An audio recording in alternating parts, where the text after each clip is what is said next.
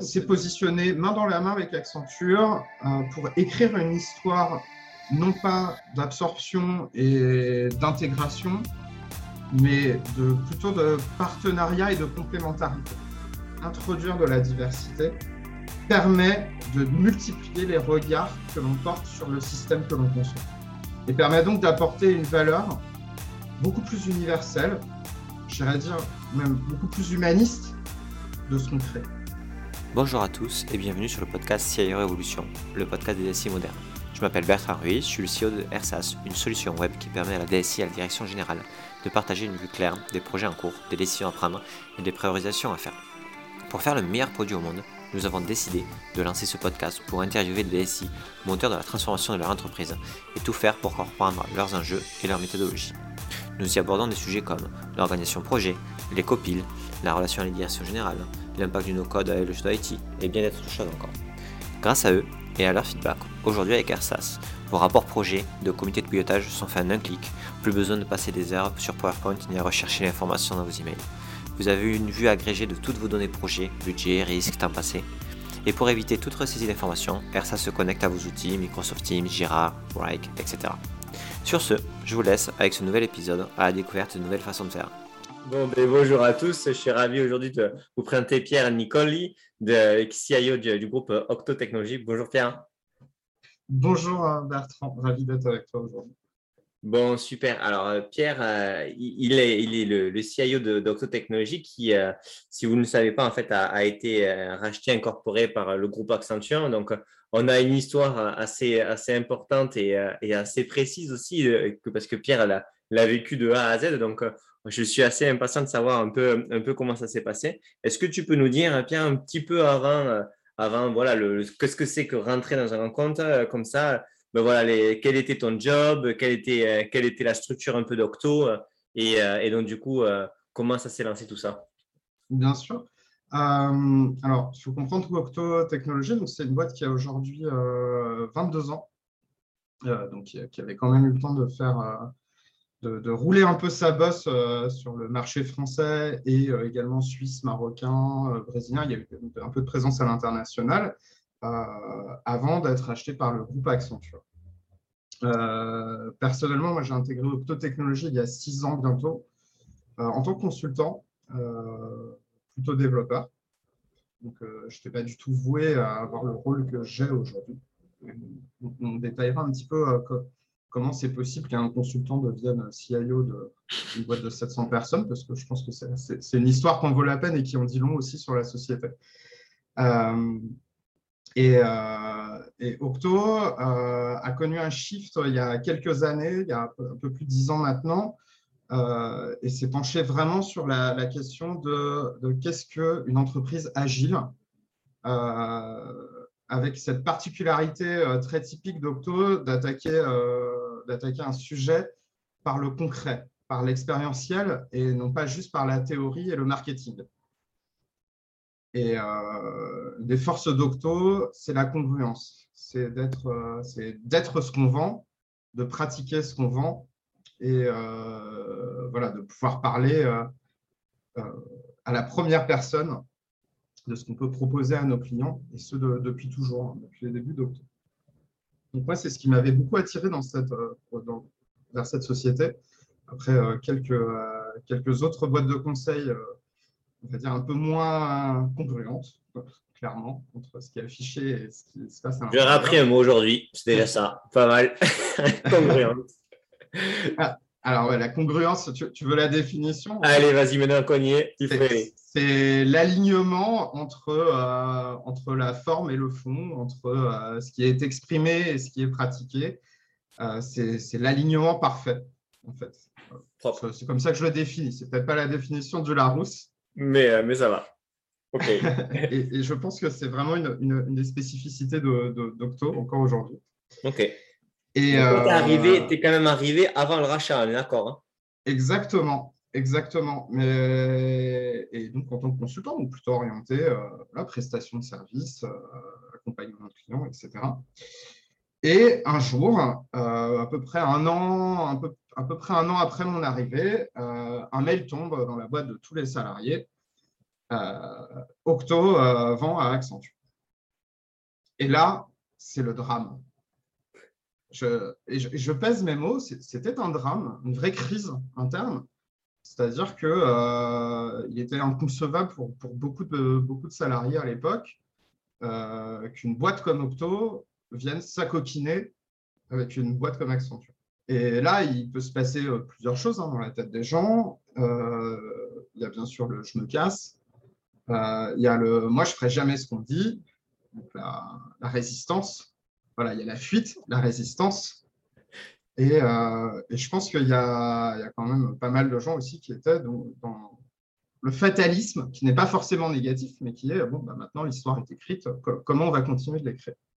Et moi, je me suis plutôt situé dans la troisième catégorie, en me disant, bon, euh, moi, je n'ai pas la main sur euh, pourquoi le patron y vend, euh, pourquoi, pourquoi Accenture achète, mais ce que je sais, c'est que je kiffe cette boîte. Je n'ai pas d'autres mots, c'est peut-être un peu familier comme langage, mais c'est un vrai kiff. Qu'est-ce que je peux faire qu'est-ce que je peux faire pour, euh, pour accompagner euh, cette transfo? Parce que euh, je ne me suis jamais aussi, senti aussi bien dans une société. Et, il se trouve que à peu près à ce moment-là, mon prédécesseur, lui, a décidé de ne pas continuer l'aventure pour plein de, plein de raisons qui lui sont propres et qui n'étaient pas, qui, sont ce qu'elles sont. Et moi, avec mes, euh, à l'époque, presque 15 ans euh, d'informatique euh, sous la ceinture, je me suis dit, bah, j'ai fait un peu d'infra, j'ai fait un peu de pilotage de projet, j'ai fait du développement, j'ai fait plein de métiers de l'IT, toujours à piocher. je, suis, dans ces profils dits un peu couteau suisse, touché à tout. J'adore cette boîte. Et ce qui m'intéresse dans, mon métier, ce n'est pas de rendre service à des clients, c'est de rendre service. Donc, pourquoi pas, euh, pourquoi pas postuler et du coup rendre service à la boîte que, que, je kiffe. Et ça s'est lancé comme ça. Ouais, ça s'est lancé comme ça. Donc, euh, moi, je suis rentré sur ce poste chez Octo, en particulier sur le mandat d'intégration. Ok. Et là, du coup, euh, donc, la, les, donc bon, tu as un mandat d'intégration, tu, vas nous, tu vas nous en parler. Et les équipes euh, donc IT Docto euh, étaient composées de quel type de personnes? Il y en avait combien? Comment ils ont été impactés Est-ce qu'il y a beaucoup de gens qui sont partis à ce moment-là parce que ben voilà, ils ne se sentaient pas forcément à l'aise?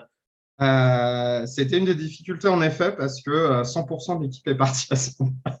Non, 100% Ouais, sur l'équipe l'équipe dite DSI, 100% sont partis, soit pour des raisons complètement annexes, c'est juste que les calendriers sont agencés comme ça, euh, soit parce que voilà, ils n'avaient pas envie de vivre cette aventure. Et du coup, c'était combien de personnes? Parce que 100%, c'est 4. Bon, on comprend. C'était, à l'époque, c'était 3, 3 4 personnes. Oui, bon, voilà. C'était une, petite équipe aussi, quoi. C'était ah, on était beaucoup moins. Hein. On, était beaucoup moins. On était, euh, je crois, 350, euh, pas 400, je pense, à, l'époque. Donc, c'était plutôt bien proportionné. Et une équipe donc, de 3 personnes qui pilotait toute l'infrastructure des locaux ainsi que toute la gestion de la distribution de matériel euh, pour, euh, le réseau, pour les, autres, autres consultants, le reste de la société. Donc, C'était très centré sur cette partie très traditionnelle, euh, infrastructure et assistance. Support et infra, quoi. Voilà, support et infra. et ce qui s'est passé dans, le, dans, dans, le mouvement en fait, de, de, cette intégration avec Accenture, donc il y avait un nombre de chantiers assez incroyable à, piloter. Je n'étais pas tout seul, évidemment, mais il fallait prendre en compte euh, la... comment on allait mener nos opérations, comment on allait continuer d'apporter du support. Est-ce que ça voulait dire que euh, l'équipe qui était venue remplacer euh, celle qui était partie allait devoir intégrer, par exemple, le groupe? Est-ce que ça voulait dire qu'on restait salarié d'Octotechnologie À une époque, on ne savait même pas si Octotechnologie allait rester une entité légale séparée. Donc, il y a eu énormément d'allers-retours sur cette partie-là, mais également, euh, il fallait revoir l'intégralité des, process, euh, que ce soit d'achat, de distribution de machines, de, euh, garantie de la sécurité, de mise en place, etc. etc. dans une société Octo, à l'époque qui, qui quand même est menée toujours autant que faire se peut, mais qui est menée sur un principe de confiance et euh, où du coup la population n'était pas nécessairement sensibilisée ou éduquer même à la question de la sécurité informatique, qui était moins pressante aussi, il faut remettre dans le contexte. Hein. il n'y avait pas des, des, demandes de rançon toutes les semaines comme on peut voir aujourd'hui. il n'y avait pas les attaques permanentes qu'on peut voir aujourd'hui. On était une plus petite société, donc on avait moins de cibles aussi mais il manquait beaucoup de cette sensibilité, en tout cas des utilisateurs, qui aujourd'hui s'avère absolument d'actualité. Euh, il suffit d'ouvrir à, peu près n'importe quel euh, site de veille informatique pour, le comprendre. Euh, dans cette histoire d'intégration avec Accenture, c'est positionné main dans la main avec Accenture pour écrire une histoire non pas d'absorption et d'intégration, mais de, plutôt de partenariat et de complémentarité. Donc, très vite, euh, tout le monde est arrivé à cette conclusion que il ne fallait pas remplacer une culture par une autre, qu'il ne fallait pas essayer de casser euh, ce qui faisait qu'Octo marchait avant le rachat pour euh, que ça devienne quelque chose de typiquement Accenture, mais qu'au contraire, ça pouvait être, je pense, je le dis avec mes mots, mais un bout atypique d'Accenture. Et c'est là qu'une que, histoire très différente a commencé à se dessiner avec euh, cette idée que euh, Octo, dans la mesure euh, du raisonnable, pouvait rester maître de son destin à plein d'égards, tout en étant bien sûr aligné avec la stratégie du groupe et à sa présence en France. Donc un exercice très délicat puisque euh, on partait quand même euh, avec deux mindsets euh, très différents, avec deux populations très différentes, avec la boîte, une boîte d'un côté qui était sur 100% sur la confiance par rapport à une boîte qui est 100% process. Donc voilà, c'était un modèle, un vrai nouveau modèle à créer, un modèle hybride et qui permettait de, faire, de pérenniser ce qui plaît dans le mindset d'Octo, tout en pouvant l'intégrer et euh, faire levier avec euh, la puissance d'un groupe comme Accenture. Euh, un challenge de, fou, en fait, vraiment de, grand malade, presque. Et, donc, on a tout construit, que ce soit sur la partie DSI, CIO, mais aussi sur tous les autres flux d'intégration qu'il peut y avoir, dans cette idée-là. Comment on fait, comment on trouve le juste milieu pour que tout se passe bien?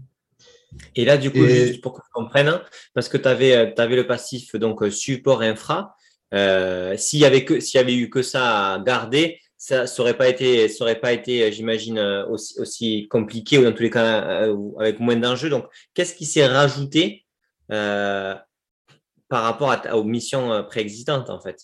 Ah, c'est une excellente question parce que c'est exactement ce qui, c'est vraiment ça qui s'est passé. Euh, très vite, euh, on s'est rendu compte qu'un des piliers d'Octo était l'outil qui pilote notre activité.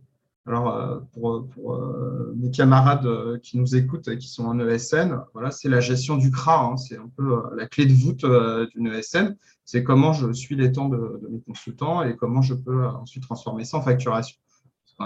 C'est un peu la base. Euh, et pour ceux qui ne sont pas dans les ESN, euh, c'est souvent les papiers que vous êtes amenés à signer euh, régulièrement pour, dire que vos consultants externes ont bien effectué leur mission. et il se trouve qu'on avait un système très différent de celui de, d'Accenture. Et, et, une des choses assez particulières dans le groupe Accenture est que bah, à peu près tout le monde est soumis à ce système-là. Et donc, nous, on avait une équipe en interne qui développait notre outil interne de bout en bout. Et ça, ce n'était pas l'équipe qui était chez toi, c'était une équipe à côté À l'origine, c'était une équipe à côté. OK. On a décidé de ramener dans le giron euh, plus officiel de la DSI pour pouvoir en faire un, autre levier aussi, un autre champ d'intégration. Avec ce pari un peu dingue euh, de se dire, bah, on va faire en sorte que notre système vienne alimenter le système mère euh, du groupe, ce qui n'avait jamais été fait à l'échelle pour n'importe quelle société. Ça n'avait jamais été fait à ce niveau-là euh, dans l'intégralité du groupe à l'international. Donc, euh, on parlait de 500 clampins qui allaient utiliser un autre logiciel pour remplir le même truc que les 450 000 autres à l'époque. Et on a pris le pari qu'on pouvait le faire parce que c'est notre métier chez Octotechnologie. Hein. Une de nos spécialités, c'est le delivery agile, c'est euh, l'artisanat du code.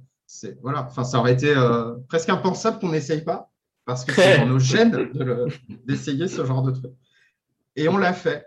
On l'a fait. Euh, ça a pris quelques mois. Ça a pris à peu près, je crois, à peu près 200 jours hommes voilà, sur une équipe de quatre personnes pour arriver à faire en sorte qu'on garde notre outil qui nous ressemblait tant, qu'on continue de le piloter de la manière qui nous ressemble, tout en intégrant les contraintes de la maison mère, euh, son mode de fonctionnement, euh, ses nouvelles quelques règles, par exemple, passer d'un pointage euh, mensuel à un pointage deux fois par mois, etc. Et en fait, on a réussi à faire tout ça avec, avec plein d'entrain de tous les côtés. C'est-à-dire que, même le groupe était très curieux de voir comment on pouvait atteindre ça. les concepteurs de logiciels de la maison mère avaient un peu prévu le coup d'ailleurs, mais n'avaient jamais eu de clients parce qu'ils avaient développé des API pour faire typiquement ce genre de choses, mais n'avaient jamais eu l'occasion que ce soit vraiment mis en œuvre pour un logiciel externe, il avait mis en œuvre pour l'application mobile, mais pas pour un logiciel externe. Et en fait, en marchant main dans la main, en échangeant régulièrement, en étant euh, dans une communication directe, dans des boucles de feedback rapides, on a réussi à démontrer qu'on pouvait le faire et à passer ça en prod dans les temps qu'on avait prévus euh, et du coup à s'intégrer de manière presque complètement transparente pour les utilisateurs dans euh, ce, ce, système qui est au cœur de, et de Octo et d'Accenture. Et pourtant, en arrivant à faire fonctionner ces données dans le grand référentiel mondial qui nous dépasse et euh, qui est stratosphérique par rapport à Octo, euh, eh ben, ça rentre. Ça rentre.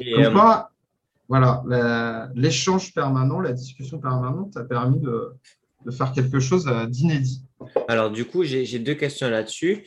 Le premier, c'est que est-ce que euh, c'était uniquement parce que vous, euh, c'était, vous il y avait un très fort attachement culturel à la façon dont, dont gérer la déclaration des heures, etc., du consultant, qui faisait que c'était aussi un, un, point important si on voulait que la relation entre Accenture et Octo puissent se faire de respecter ces différences culturelles et donc du coup aussi euh, voilà une conduite de changement ou autre Ou est-ce que c'était que euh, technologiquement parlant, euh, qualitativement parlant, vous étiez, parce que vous avez pu créer ça from scratch plus récemment, etc., en avance de phase et où du coup, c'était c'était aussi une façon de voir quelles étaient les nouvelles features que vous avez développées, et etc., où du coup, Accenture pourrait s'en inspirer pour remettre à jour un peu son, son, plus gros, on va dire, ERP euh, maison euh, J'aimerais croire à cette deuxième proposition. Euh, en, toute, honnêteté, mais je pense que je qu'Accenture était très curieux de, nous voir faire. Ouais, je pense qu'il il voulait comprendre comment on pouvait arriver à faire ça avec peut-être trois fois moins de gens que ce qu'ils ont l'habitude et des budgets beaucoup plus serrés. donc je, pense qu'il y a une part de ça par rapport à ta, première euh, suggestion, euh, qu'on pourrait interpréter euh, comme, beaucoup de choses dans, cette histoire, comme Octo fait son caprice, parce que c'est une perception qui peut exister. Ben, moi, au lieu de parler de caprice, je parle, je parle plutôt de totem.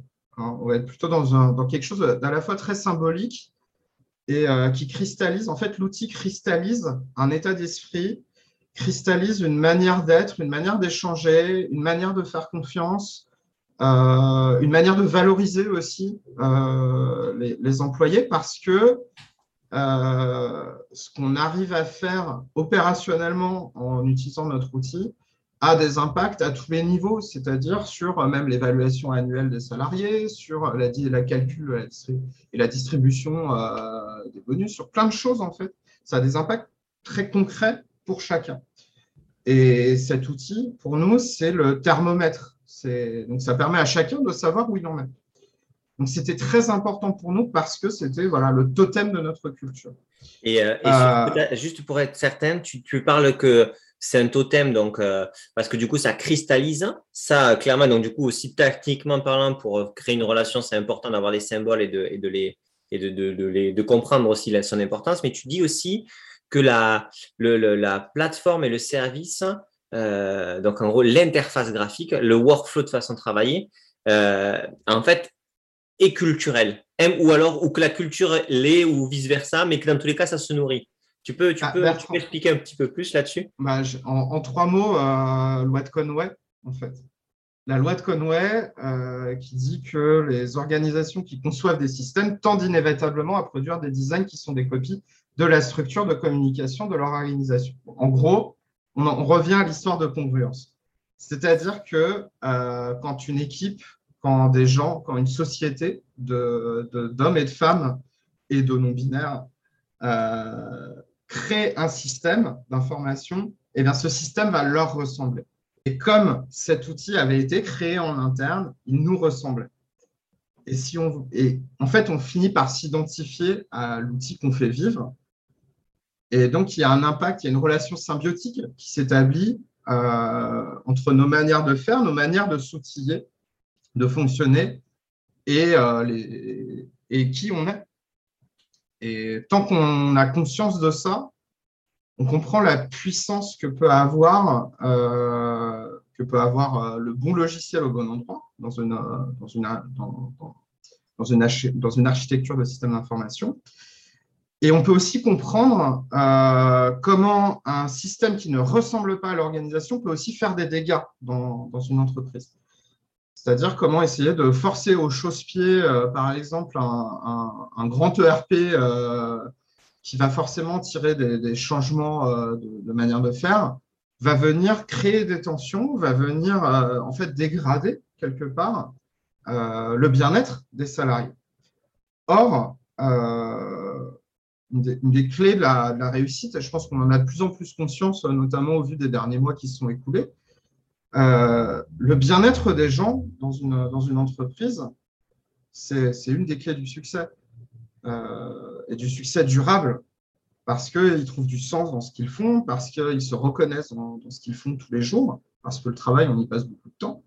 Et il faut que tout ça puisse s'harmoniser, donc que les gens soient bien, que les outils soient bien, qu'ils correspondent à ce dont les gens ont besoin qu'ils fassent. Voilà, c'est quelque chose, euh, c'est une harmonie à trouver. Tu, disais que tu disais donc euh, que donc les, les, gens ont tendance à, créer les, les softwares ou les interfaces euh, inspirées de leur propre fonctionnement en fait de groupe. Est-ce que donc du coup, et ça je vais vraiment pas, pas enfin, tu vois, je, je, sais même pas si ma question est bête en fait. Est-ce que tu penses que en ayant des groupes divers, donc divers hommes, femmes, âge, éducation, etc., on arriverait à avoir des interfaces qui s'adaptent plus à un plus grand nombre, ou c'est, ou c'est pas vrai. En fait, ils vont juste recréer aussi l'interface qui leur convient à leur groupe, à eux de fonctionnement, mais cette interface-là ne serait pas plus adaptée à des groupes euh, plus homogènes, divers. Tu vois? Hmm. ouais, c'est, une très bonne question aussi. Euh, il y, a, y, a, un exemple assez récent euh, qu'on a vu euh, il y a un peu plus d'un an, je crois, chez, chez, Microsoft. Je vais prendre cet exemple euh, pour, pour, pour, en parler. voilà, il y a, je crois que c'était Microsoft de mémoire qui avait annoncé des grandes avancées sur la reconnaissance des visages sur les photos. une fois ça mis à la disposition du public pour que les gens puissent s'émerveiller de la capacité du système à reconnaître des visages, à identifier des choses, etc on s'est vite rendu compte que euh, bah, quand on mettait une personne euh, racisée, notamment avec une peau de couleur euh, plutôt, sombre, eh ben, là, c'était une catastrophe. C'est-à-dire que les gens étaient repérés comme étant des animaux. c'est tragique. C'est tragique et on sait expliquer pourquoi on en est arrivé là. Et c'est tout simplement parce que on a entraîné la machine avec majoritairement des gens qui étaient de plutôt de type caucasien, donc qui était plutôt clair de peau et euh, qui du coup avait euh, des traits de gens caucasiens, etc. Donc la machine était très bonne pour euh, identifier des caucasiens, mais complètement inepte pour identifier toute personne qui ne rentrait pas dans ces critères-là. quand on construit un système, ben, on construit un système qui nous ressemble. Quand on essaye de faire de l'apprentissage à un système, ben, naturellement, parce qu'on a des biais, parce qu'on est des êtres humains, on va utiliser des choses qui nous ressemblent. Et, euh, ça introduit des biais et l'informatique a tendance à exagérer ces biais, en particulier en termes d'apprentissage par renforcement. C'est un exemple, mais on peut le retrouver dans, plein d'autres choses aussi. Euh, tout comme quelqu'un euh, bah, qui, qui, est valide et qui a une vision parfaite, va concevoir son site web euh, pour le faire magnifique, pour avoir des super couleurs qui s'accordent bien. Et pourtant, euh, le site web, s'il est public, il, un jour, il sera utilisé par une personne malvoyante ou non-voyante. Et là, eh ben, si je ne me suis pas posé la question, mon site, il va juste même pas fonctionner. Il n'aura même plus de valeur, en fait, parce que je ne l'aurais pas conçu pour ça. Et en fait, la clé pour casser ce cycle euh, et cette chambre d'écho, parce que tant qu'on est tous ensemble et pareil, on ne va pas s'alimenter de nos réflexions diverses et de notre regard sur les systèmes concrets. Et donc, introduire de la diversité dans les équipes de tout type, c'est-à-dire de la diversité de genre, de la diversité d'orientation, d'origine sociale, de, voilà, d'origine ethnique. Introduire de la diversité permet de multiplier les regards que l'on porte sur le système que l'on conçoit et permet donc d'apporter une valeur beaucoup plus universelle, j'irais dire même beaucoup plus humaniste de ce qu'on crée. Et aujourd'hui, l'enjeu de la technologie, à mon sens, est, de rester humaniste. On a entre nos mains presque tous maintenant des bombes, nucléaires. Les réseaux sociaux, c'est une capacité de destruction euh, folle. L'IA a une capacité de destruction de nuisance qui peut être folle.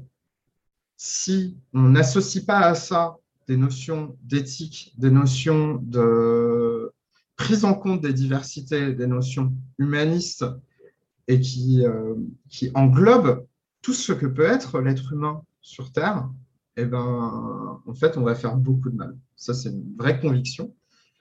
Et ça doit donc se décliner à tous les niveaux. Et ça veut dire que bah, dès l'embauche euh, des collaborateurs et des collaboratrices, il faut, il faut s'efforcer d'aller chercher la diversité, il faut s'efforcer de ne pas rester sur euh, le plaisir simple et biaisé de prendre des gens qui nous ressemblent et de travailler avec des gens qui nous ressemblent, et plutôt aller chercher des différences qui vont compléter notre regard et euh, lever les œillères qu'on peut avoir. Ok. Et donc, du coup, quand tu as, quand tu, euh, aujourd'hui, donc quand tu recrutes, j'imagine que, que c'est ce, ce, que tu fais dans ton équipe et de manière plus large, Octo. Est-ce que, est-ce que maintenant que que tu. Euh, donc, pour revenir sur, sur, le point, donc, il y avait, euh, donc, euh, tu avais le support, l'infra, vous décidez de reprendre ce projet-là. Ce projet-là, tu m'as dit, tu m'as parlé de 200 jours hommes à 4, donc c'est quand même assez rapide en soi. Enfin, je veux dire, ça ne dure pas des années. Est-ce que du coup, ce succès d'un premier projet intégré avec ton équipe vous a lancé dans une dynamique de création de services partagés ou de d'autres outils? Enfin, Qu'est-ce qui, a, qu'est-ce qui, a été, qu'est-ce qui a été la suite de ces, de ces projets-là?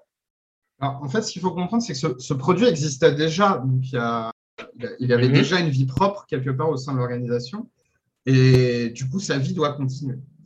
Euh, une, autre, euh, une autre méconception, euh, faire un barbarisme, qu'on peut avoir au sujet de l'ingénierie un logiciel, en particulier au sein d'une entreprise, c'est de se dire de manière très, très classique, euh, bon, il y a la phase de conception, il y a la phase euh, de build, puis le run, et puis éventuellement la, fin, la décommission du, truc. Euh, le, fait de prendre les choses avec un aspect sur la base des préceptes agiles casse un petit peu ce modèle, réduit beaucoup la conception et vient l'essaimer tout au long du cycle de vie du produit. Et pareil, le build et le run quelque part, viennent fusionner parce que le run, en fait, c'est un build constant. C'est une reconstruction constante, c'est une remise en question constante. Euh, et donc, bah, le produit, aujourd'hui, il existe toujours et il ne ressemble même pas à ce qu'il était il y a trois ans. Parce que nos besoins, en tant qu'entreprise euh, qui a eu la chance de connaître une croissance euh, phénoménale ces trois dernières années, eh ben, nos besoins ont changé. On a besoin de nouveaux indicateurs, on a besoin de mettre en valeur des choses différentes euh, qui, correspondent aux attentes des gens. On a besoin euh, d'avoir euh, des données qui sont un peu différentes parce que justement, on est dans des, démarches, par exemple, d'analyse de, de, la diversité au sein de, l'entreprise. Donc, tout bêtement, on a dû rajouter des notions de genre qui n'existaient pas, en fait, dans le système, parce qu'on n'avait pas eu besoin jusque-là. Mais à un moment, on s'est posé la question de ah, est-ce qu'il n'y a, pas des inégalités euh, entre les différents genres euh, dans la société? Donc, il faut bien qu'à un moment, on puisse faire euh, avoir cette info. Donc, tout ça, bah, tout ça, c'est du build encore. Donc, cette équipe, elle est toujours là, elle a grandi, elle a évolué, elle a changé. des gens sont venus, des gens sont partis. Mais c'est un bâton qui se passe de, de, collaboratrice en collaborateur et de collaborateur en collaboratrice au fil des années et euh, avec euh, une capacité euh, à délivrer de la valeur au reste, au reste de la société qui, reste bonne. Et tout en continuant, bien sûr, cette, cette, cette, âme, ce lien avec la maison mère, puisqu'il faut que ça, tout ça puisse continuer de fonctionner. Mais on, a, tout ça ensemble qui, qui, continue de vivre. Mais du coup, euh, euh, parce qu'en gros, euh, le, mandat que tu avais, c'est de, ben, de, du coup, de continuer, de uniformiser tout ce qui était infrastructure, gestion du, gestion du matériel, etc. OK. Mhm. Ensuite, tu as pris ce rôle-là de ben, continuer le développement et, l'intégration de ce, produit interne. et ensuite, est-ce qu'il est y a eu d'autres missions ou est-ce que ces missions-là, en fait, c'est ça, ça a été déjà l'enjeu de, ces, de ces années-là entières? Euh, dans, alors, dans mon poste, euh, dans mon poste, non, il y a, je pense qu'il y, y, y a, quelque chose qui va surprendre personne euh, dans, nos auditeurs. Là, c'est il y a l'enjeu écologique aujourd'hui, clairement, qui, qui, prend une part de plus en plus importante. C'est-à-dire quel est, quels sont les leviers à notre niveau, dans notre sphère d'influence, qui nous permettent de contribuer à une réduction notable de l'émission des gaz à effet de serre, et on a vraiment pris un tournant euh, factuel depuis, euh, depuis environ deux ans. Euh, on prend le pari que faire les choses de manière plus sobre, de mesurer plus l'impact écologique de ce qu'on fait et, de ce qu'on achète et de ce qu'on distribue et des prestations qu'on fait, on, prend le pari que c'est que en fait il faut le faire. C'est même pas un choix, c'est presque pas à réfléchir, c'est il faut qu'on trouve des moyens de faire les choses de manière plus raisonnable, plus raisonnée, plus durable, euh, et qui, euh, qui viennent contribuer le moins possible, et si possible de manière négative, à la dégradation euh, des conditions environnementales. Mais concrètement, sur ton poste à toi, tu fais quoi par exemple Ou est-ce que quel est, quel, ça a été quoi le lien avec l'intégration et la ceinture C'est-à-dire que vous avez remis en place, vous avez changé d'hébergeur, vous avez chargé, vous avez pris les Fairphone, enfin, tu vois, c'est, c'est factuellement, c'est comment tu rentres dans le dur? Alors, par rapport à Accenture, c'est intéressant parce que c'est devenu un objectif commun. C'est quelque chose qui nous a rassemblés ces derniers, en particulier cette dernière année. Donc oui, c'est une aventure euh, qui nous a rapprochés parce que sous l'impulsion notamment de, l'arrivée de, Julie Sweet, euh, qui est la CEO d'Accenture Monde, euh, elle aussi a ce combat en tête. Et bah forcément, hein, quand l'amiral du bateau décide d'un cap le bateau se met en branle pour, pour aller dans cette direction. Et comme nous, on avait cette même impulsion, ça nous a permis de créer un nouveau terrain d'échange, un nouveau terrain d'apprentissage mutuel, parce que, et, vraiment de se rapprocher et de mener des actions vraiment communes sur la question, par exemple, de la gestion du matériel. tu parlais de Fairphone dans ta, dans ta question. Donc, on, on, on, a tous les deux, soit Accenture ou Octo, par exemple, maintenant, on propose des Fairphones aux collaborateurs. Euh, Octo, on a fait le choix aussi. Euh, on devient un peu un terrain test sur euh, des initiatives parce qu'on est une plus petite population. Donc, nous, on a fait le choix, par exemple, d'allonger la durée de vie des équipements. Or, aujourd'hui, on sait très bien que l'impact écologique de l'informatique, il y a près de 60% qui est dû à la production de matériel, à la production de laptops, à la production de workstation, d'écrans, de téléphone, etc. Donc, si on en achète moins et que du coup on encourage moins la production, on a forcément un effet, euh, en tout cas, de frein sur la question. Donc, on a pris ce pari-là, par exemple. Il y en a plein d'autres, euh, plein d'autres initiatives où euh, on essaye aussi de faire ça, non pas en jouant la carotte ou le bâton, comme d'autres pourraient, le penser, mais plutôt en proposant et en éduquant les, gens. En leur expliquant, par exemple, quand ils nous demandent de renouveler une machine, parce qu'ils ont le droit, en leur disant bah, est-ce que tu préfères qu'on achète une machine neuve ou on a une option qui est, plus écologique, qui serait de te filer une machine qui est plus récente que celle qui commence à un petit peu être une brouette pour toi aujourd'hui, mais qui n'est pas forcément neuve parce qu'on l'a déjà acheté pour d'autres raisons et, on l'a dans le placard, et donc ce serait dommage de ne pas l'utiliser. Voilà. Donc, euh, essayer de faire la part des choses entre faire plaisir et contribuer au bien-être des salariés, parce que bah, faire plaisir, euh, c'est aussi sympa, euh, mais tout en éduquant et tout en donnant un narratif à tout ça. Et, la, grande, la très bonne surprise qu'on a, c'est qu'en fait, beaucoup de gens sont sensibles quand on prend le temps de leur expliquer. Quand on prend le temps de leur dire, mais en fait, on peut te proposer une option qui a un peu moins d'impact sur la planète, et c'est ton choix. Mais en fait, les gens, ils font le bon choix. Il n'y a pas besoin d'être moralisateur, il n'y a pas besoin d'être euh, condescendant. En fait, les gens, une fois qu'ils ont les bonnes informations, ils savent faire des choix, il faut leur faire confiance là-dessus. Ok. Donc, du coup, vous mettez en place un laboratoire aussi de plein d'initiatives euh, pour, euh, pour tester sur plein de, sur plein de les, ces, enjeux-là. Et donc, du coup, donc, je ne sais pas si on peut appeler ça une migration, mais après, on va dire euh, le, partenariat entre, entre Accenture euh, et Octo euh, qui, voilà, qui devait lier certains, certaines, certains workflows, certains façons de faire. Vous, Octo et l'IT d'Octo est devenu un, laboratoire aussi à, du coup, à innovation interne, que ce soit sur les enjeux donc, écologiques, mais pas que. Ouais, je pense que je, qu'Octo est, alors, on est vu à la fois comme un laboratoire euh, pour euh, des initiatives. Vous parlez de, voilà, de ce qu'on peut appeler le Green IT par ailleurs, mais c'est aussi des initiatives euh, managériales, c'est-à-dire que notre mode de management est très différent du mode de management du reste du groupe. Aujourd'hui, nous, on fonctionne, on est en train de déployer très doucement mais très sûrement des principes sociocratiques de gouvernance d'entreprise donc, euh, qui consiste à mettre euh, le pouvoir de décision au plus proche des impacts de cette décision. Donc, ni trop haut ni trop bas, pour éviter euh, voilà, de la direction descendante ou, à l'inverse, des non-sachants qui prennent des décisions. Donc, on essaie de trouver cet équilibre-là, ce qui amène une, un, aplanissement de, de, la pyramide hiérarchique, qui n'était déjà pas très pyramidale chez toi, mais qui est plus adapté à la taille qu'on est aujourd'hui.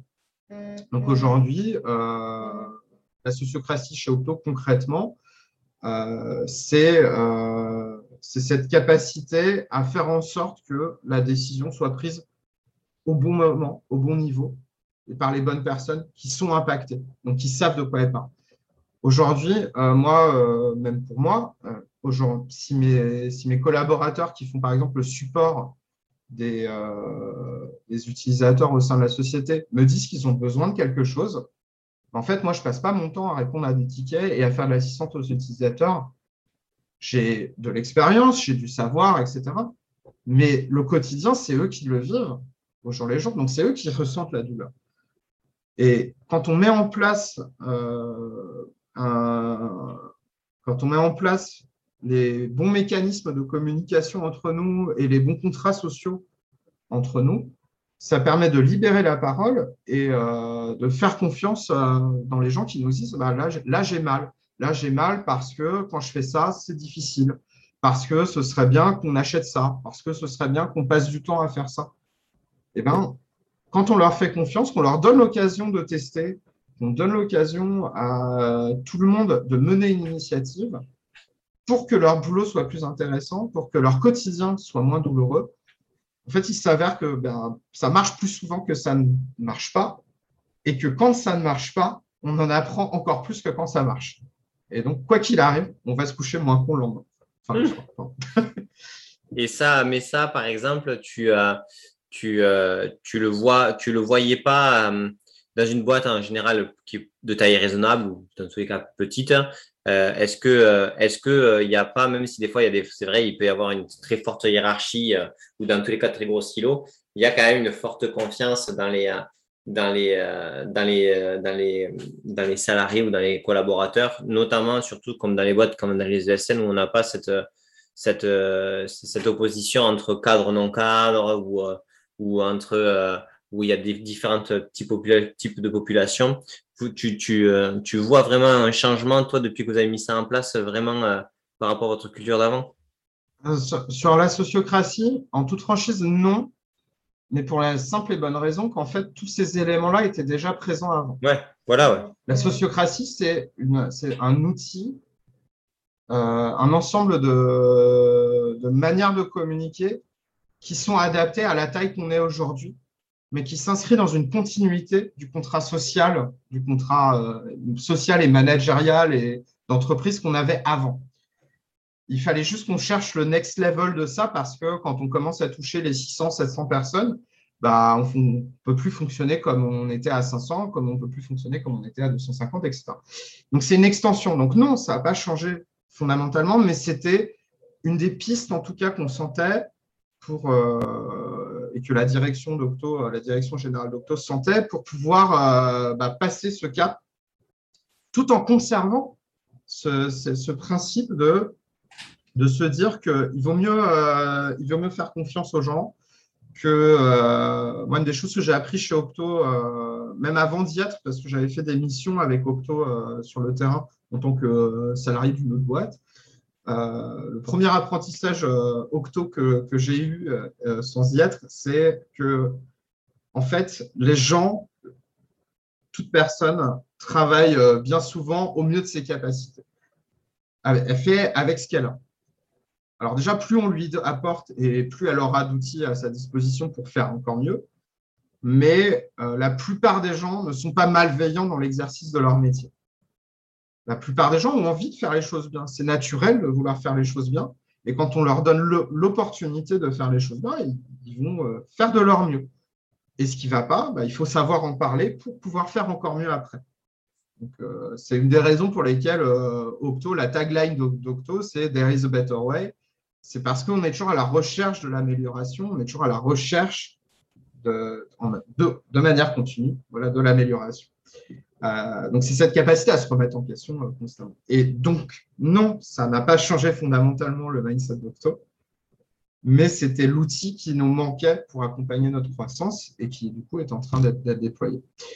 Euh, et le, si j'avais un message à passer en particulier là-dessus, c'est voilà, il faut vraiment se dire que, de manière générale, et c'est peut-être très candide de ma part, mais de manière générale, les gens veulent faire les choses bien. Bon, mais j'espère que vous avez kiffé ce podcast. Euh, comme toujours, n'hésitez pas à le partager euh, sur euh, LinkedIn, à le partager à, vos collègues, chefs de projet IT, DSI. Ça nous aide toujours à, trouver de nouveaux et de, des DSI toujours plus intéressants. Et écoutez, ciao